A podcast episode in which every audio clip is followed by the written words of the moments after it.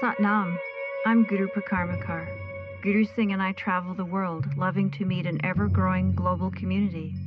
We are appreciative of your vital role on this planet, for it is your willingness to be here and listen that calls forth wisdom, that activates our collective voice in service.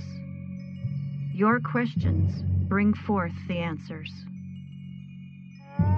For a wealth of information about who we are and what we do, please visit gurusingh.com.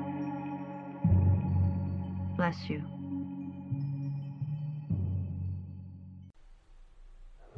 Satnam.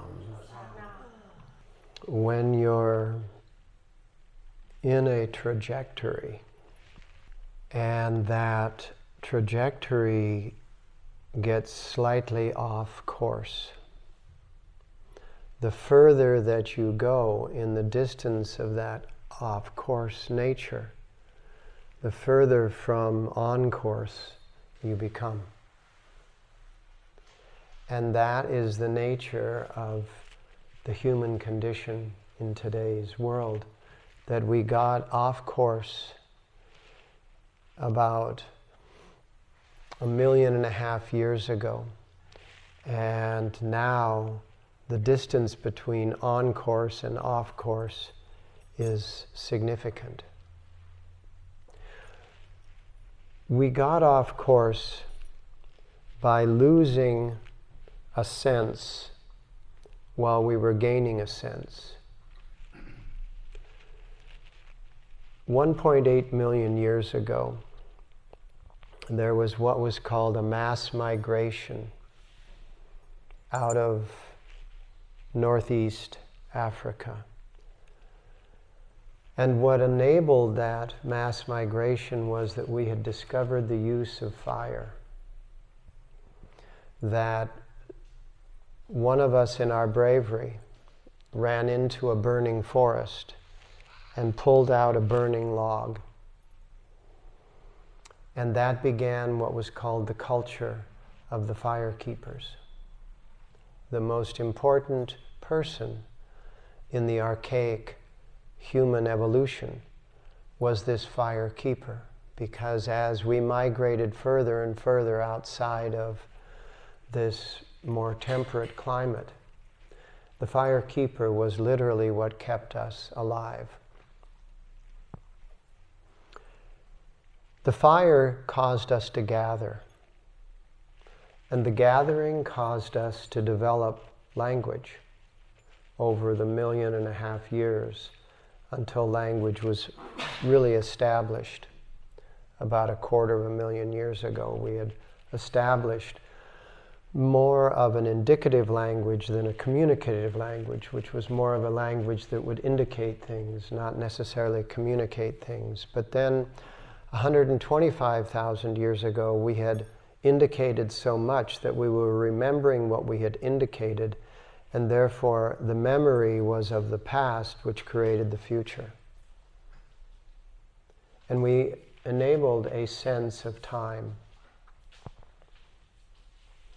As we were gathered around these fire, fires over this million and a half years, we were paying more attention to what was being said than how it was being said. And that was the progression that we were losing track of. We were losing track of the sense of tone, the sense of tonality. Listening to the sense of tonality is a word in Sanskrit called sunya, and it means deep listening. When you deeply listen to a person, no matter what the words are that are coming through their intellect, you can hear the tones of what they actually mean.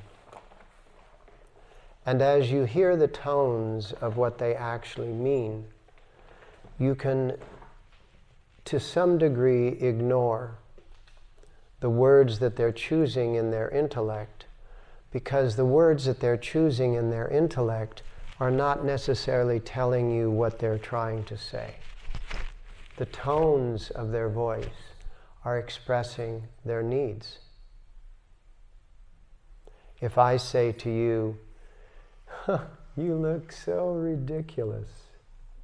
it's a different meaning than if I say to you, you look ridiculous. The idea that looking ridiculous has a meaning in your brain is what your intellect is going to interpret what's being said rather than noticing the tone in which it's being communicated.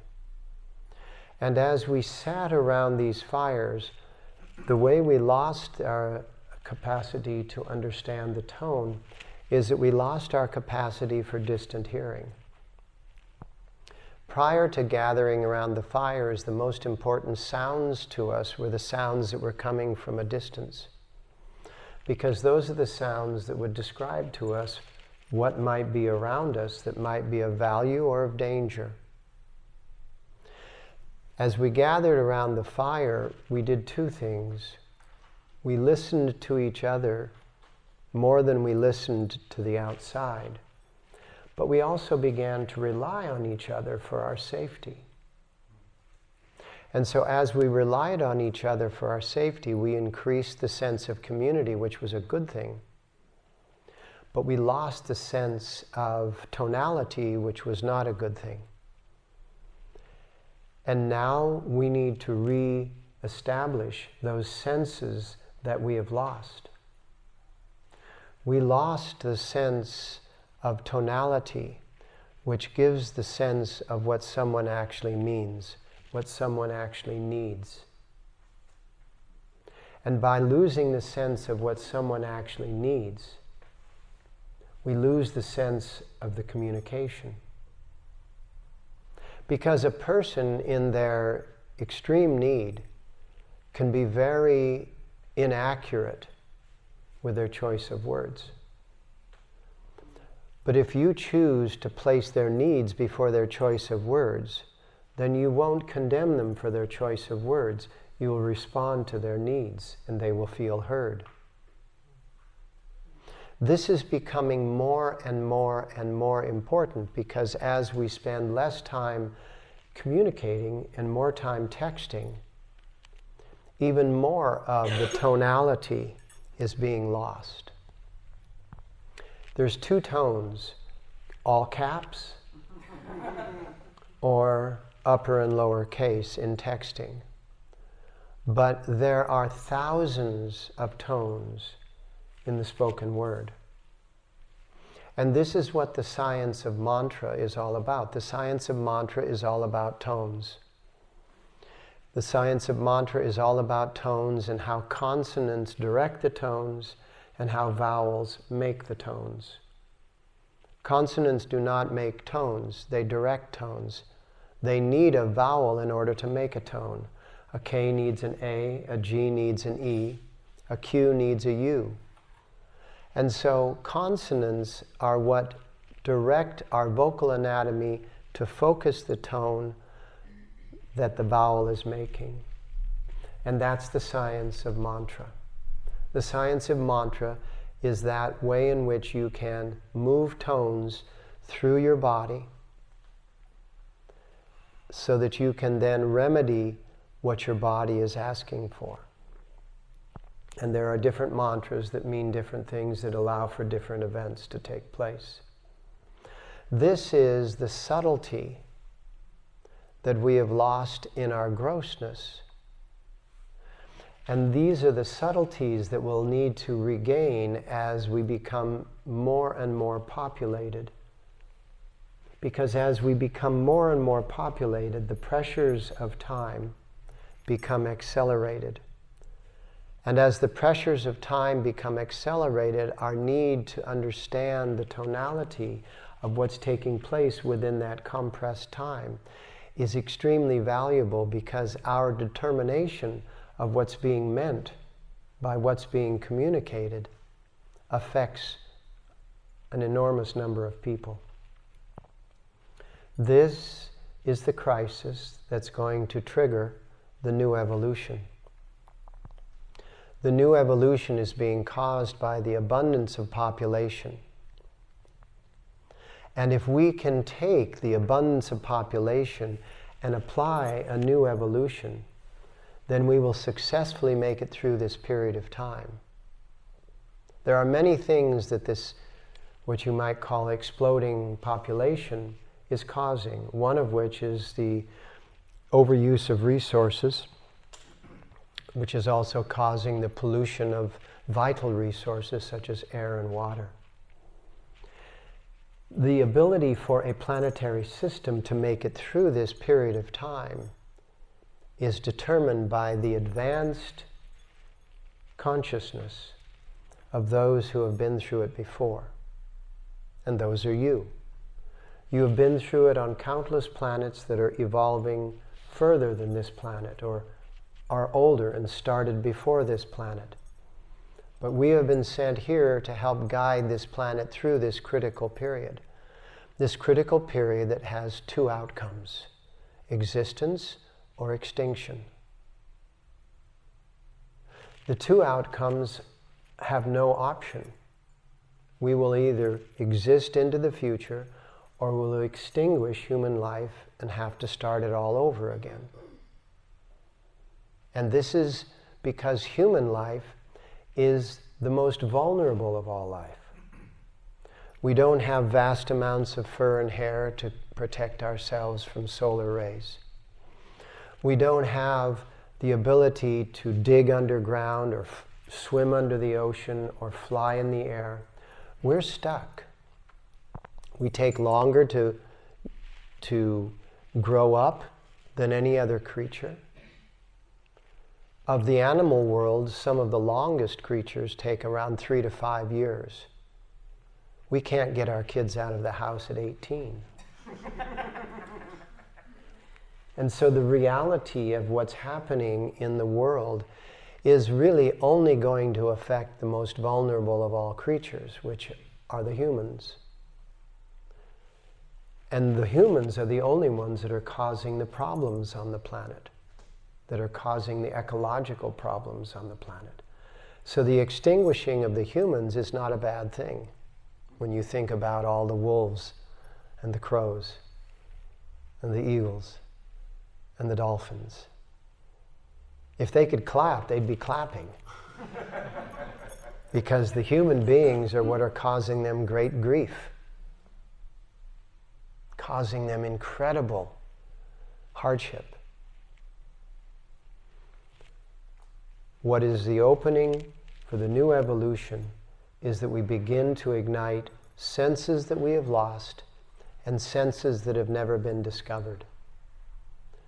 In the Aquarian Sutras, one of them is there is a way through every block, which means there's a way through this time.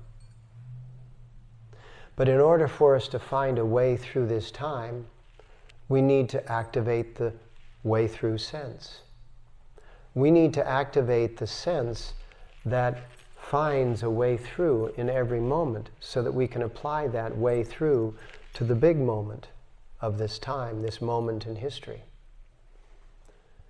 Understanding the way through has some qualities that are measurable if you have a dam that has caused the backup of water, the condition of the water that is behind the dam is it's filled with tension, pressure, stress, and friction. But if there's a hole in that dam, or if there's a way over the top of that dam, the water will find that way by being attracted to that point, which has less tension, less friction, less stress, and less pressure. And so water rushes to the point that that exists in less quantities. The way through sense is a sense that you would have in any moment of your life, which was able to get a feel for in what direction is there less of the crisis? In what direction is there less tension, pressure, stress, and friction. That's the way through sense. The only way to be able to utilize the way through sense is to go into the circumstance of tremendous pressure, stress, tension, and friction while remaining in your parasympathetic nervous system. The sympathetic nervous system is the fight or flight. The parasympathetic nervous system is the system of understanding, the system of calm, the system of taking a step back from something that is overwhelming and recognizing that it is actually only a perspective that makes it feel overwhelming. That you can actually survive within the tension, pressure, stress, and friction. And if you remain feeling like you can survive within the tension, pressure, stress, and friction, then you don't jump into your fight or flight mode of the sympathetic nerves, but you remain in the parasympathetic system.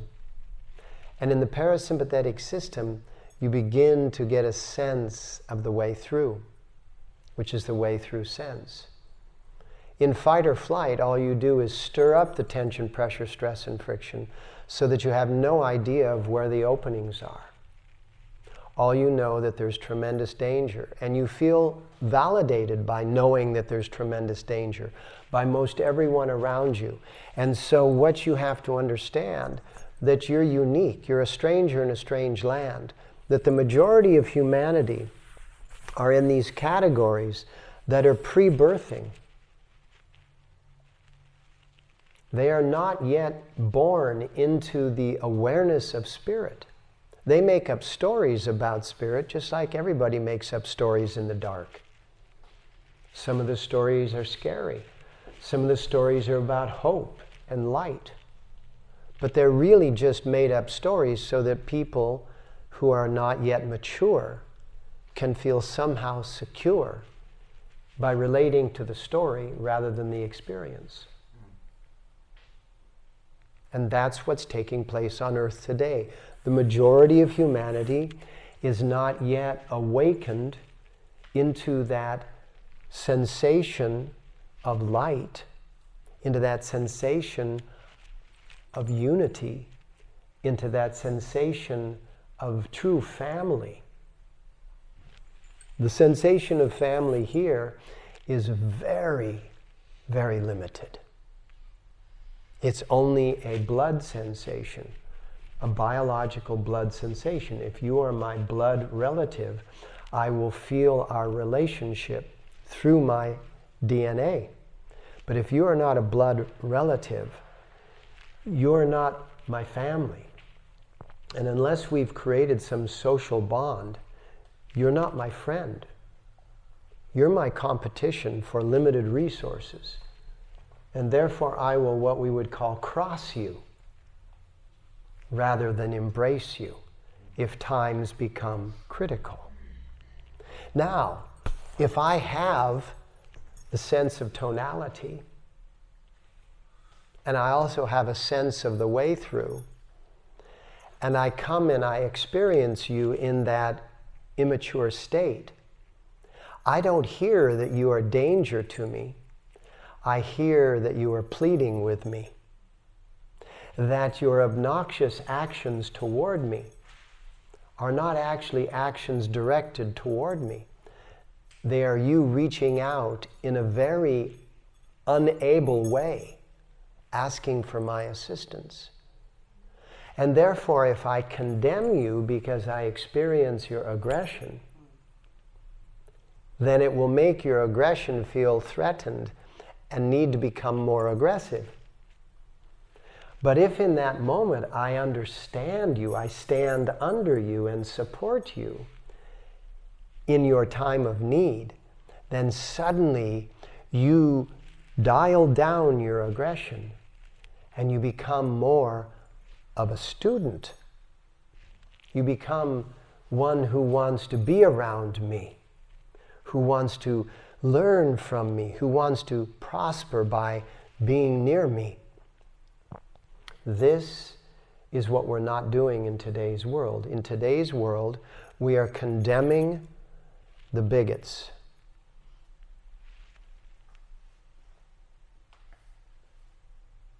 Which is going to make them more bigoted. Because if we condemn their nature, their nature doesn't want to die their nature wanting sur- to survive will accelerate. And it's playing out right in front of us. Two things that we're trying to use as tools, more like weapons. We're condemning the bigots and we're trying to make them feel guilty.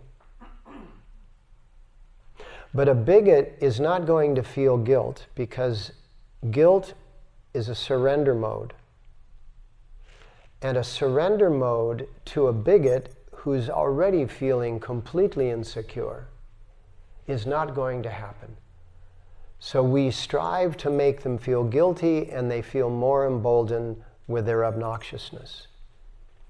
We strive to overwhelm their obnoxiousness and they have no brakes, no emergency brake on their obnoxiousness.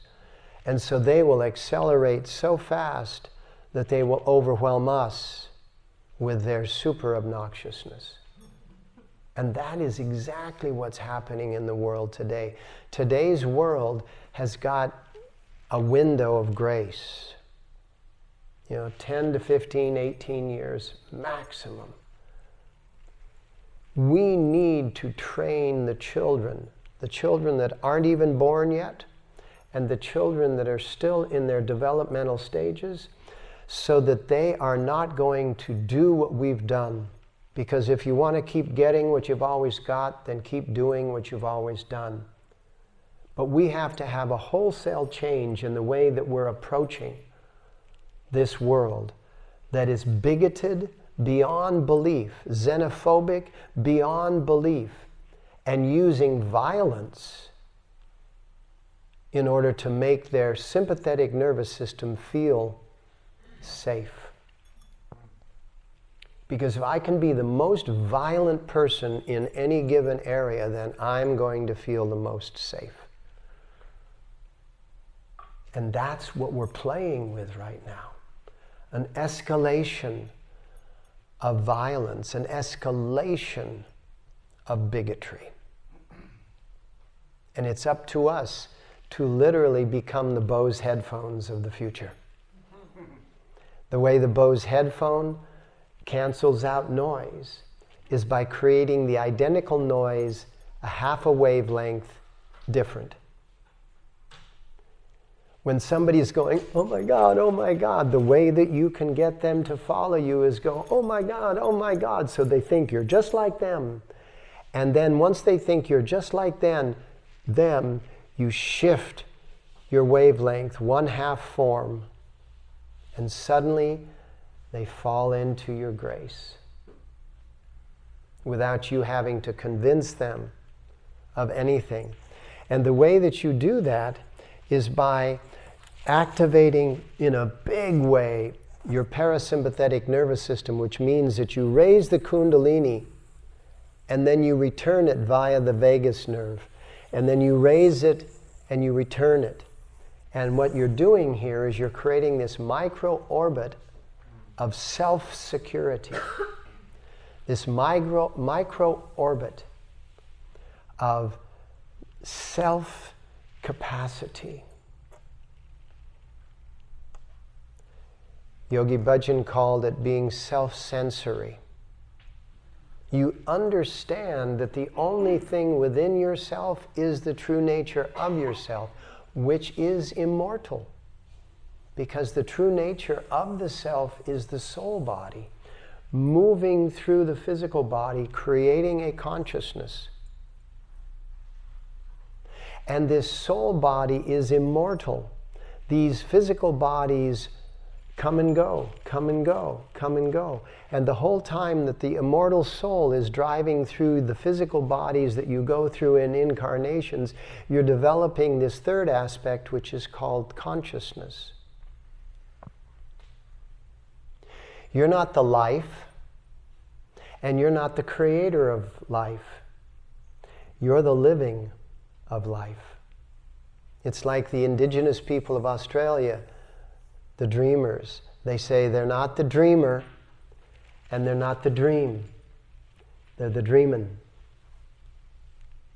You are not the giver of life and you are not the life. You are the living. You are the act of living. And in that act of living, if you create this incredible micro orbit, you end up feeling a sense of all of that ancestral genealogy that is supporting you. That you have what medical science is now saying 14 generations of active DNA. If you do the math, which is an exponential math, it's 32,766 ancestors. Without their pride or ego, just the prana of their lifetime. Can you imagine? If you begin to relate to your ancestors, you don't relate to their ego or their persona, you relate to their prana. Their ego and persona was time and space, and time and space has changed. But their prana is ever active. And so all of a sudden, you've got this massive amount of ancestry that's supporting you. That's what it means in that song. I felt the earth move under my feet. Da da da da came down and down. Well, the down down, whatever those words were, is literally the legions of angels that you have always guiding you.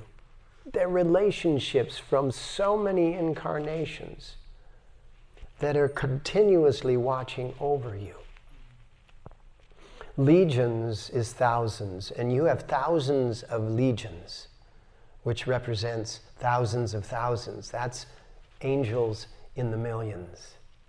So you're the dana down is the angels that cover you and the DNA that supports you the prana, the life force that supports you. And you're here dancing in the middle, living a life that was sent here from a future planet time to help this struggling planet make it through this window of opportunity between existence and extinction. And we have an incredible task. Because in each moment, what we have the opportunity to do when we are conscious is we have the opportunity to choose what tone of an emotional moment are we going to live in. And then we're also going to be able to determine if we get a very neutral tone to live in. We're going to be able to determine what is the tone of those around us. How can I serve that tone? How can I literally create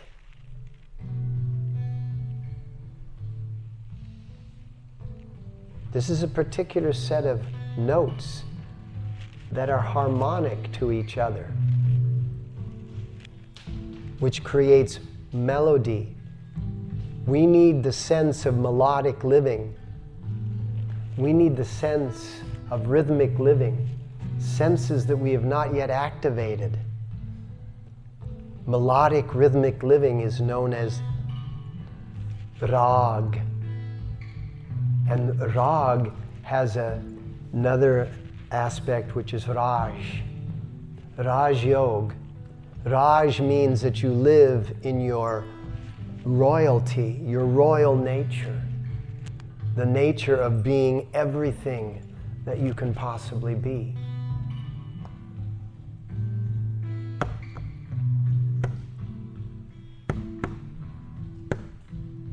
Rhythmic nature melodic nature.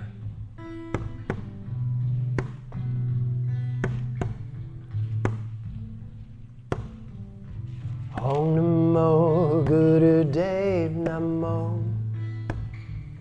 Satnam Wahe Guru. Om Namo Guru Dev Namo Satnam Wahe Guru Om Namo Guru Dev Namo Satnam Wahe Guru. Om Namo Guru Dev Namo.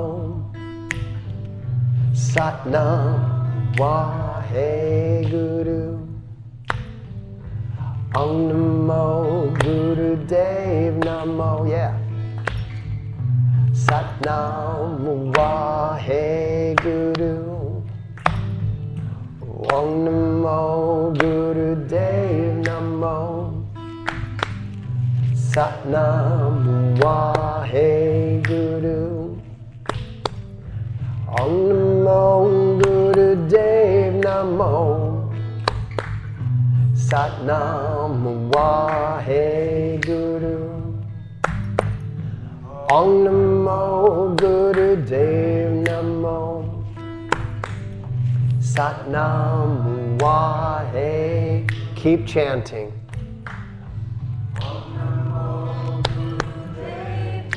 Within that melody, within that rhythm, you have freedom.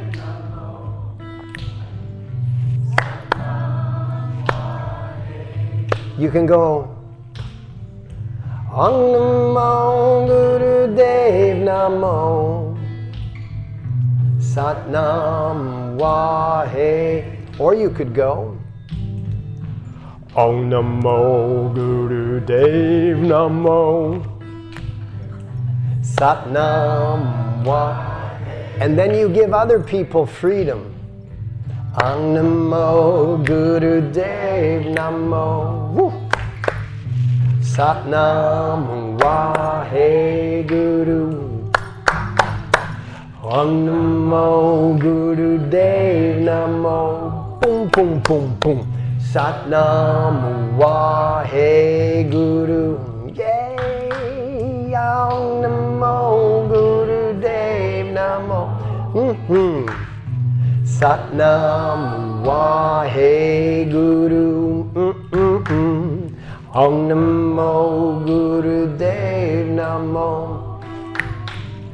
Satnam Wahe and you begin to allow Om Namo Guru all those differences. Satnam Wahe because there's an underlying understanding Om Namo Guru Dev Namo Satnam Wahe Guru. That underlying understanding is what allows us to become those teachers who don't look at those who are making a mess and think of them as less but we observe those who are making a mess. And we observe them as needing our help without knowing that they need it. And so we have to be the new sensation of how can I serve you? How can I help you?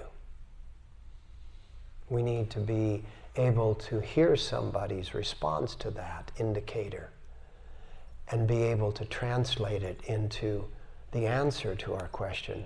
When somebody says, when you ask somebody, How can I serve you? and they say, Oh, no, no, no, I'm okay.